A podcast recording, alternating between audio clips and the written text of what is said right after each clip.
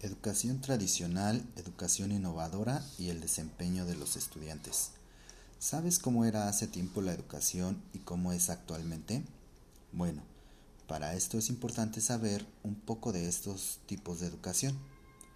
La educación tradicional significa método y orden. El profesor es el cimiento y condición del éxito educativo. Es modelo y guía, al que se debe imitar y obedecer la disciplina y el castigo se consideran fundamentales para desarrollar las virtudes humanas de los alumnos. La educación innovadora. La enseñanza innovadora se centra en la creación de ambientes propicios en los que pueda producirse un buen aprendizaje. Los maestros innovadores son excelentes para apoyar a los estudiantes y también son expertos en crear contenidos atractivos y nuevas experiencias. ¿Y para qué nos sirve saber esto? Bueno, primero que nada, el propósito fundamental es valorar las características del perfil docente que se demanda para lograr tener una mejor educación, la importancia en el trabajo y el proceso de enseñanza-aprendizaje. También permite valorar características de los docentes en función, para así crear una nueva perspectiva y metodología de educación en donde se implemente en conjunto los resultados positivos de la educación tradicional y la educación innovadora. Cabe mencionar que esta es una investigación que surge de la necesidad de conocer el método de enseñanza-aprendizaje llevado a cabo en las escuelas normales. Dentro de ella se han originado diferentes cambios, y uno de ellos es la manera en la cual se lleva día con día la práctica docente. El perfil del maestro ha sido modificado, puesto que la reforma integral de educación básica demanda maestros comprometidos en su labor docente. Por ello, eh, mismo se busca conservar las estrategias de la educación tradicional y las innovaciones de la educación del siglo XXI los resultados obtenidos de este proyecto nos muestran que los alumnos normalistas consideran que sus maestros poseen de manera normal las siguientes características más sobresalientes entre los docentes.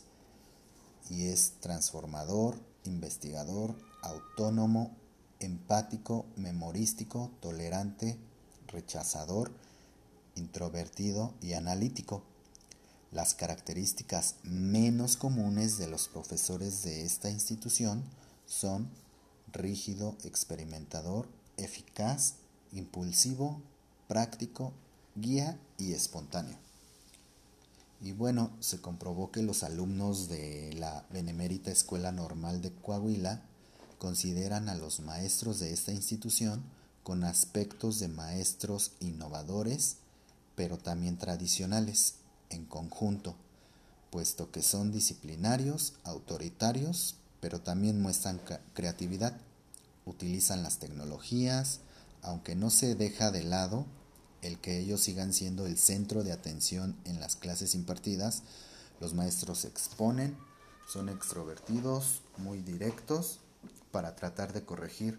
Son pacientes, metódicos, castigadores, pero además de contener estos aspectos, llegan a ser competentes y transmisores de conocimientos. Es claro que debe o puede haber unos cambios para mejorar y progresar tanto docentes como alumnos, ya que tienen un papel muy importante en el proceso de enseñanza-aprendizaje. Si cada quien cumple con su trabajo, ayudaremos al avance de la educación en México. Debido a que el impacto de esto en el desempeño de los estudiantes es respecto a los conocimientos, habilidades, destrezas y valores desarrollados como resultado del proceso educativo y su aplicación en la vida cotidiana. El rendimiento académico hace referencia a la evaluación del conocimiento adquirido en el ámbito escolar, en todos los niveles educativos. Un estudiante con buen rendimiento académico obtiene calificaciones positivas en los exámenes, que debe rendir a lo largo de una vida académica. Esto puede ser debido a una mezcla de métodos de la educación tradicional e innovadora. Soy José Juan Ortiz Aceves y espero que esta información sea de su ayuda.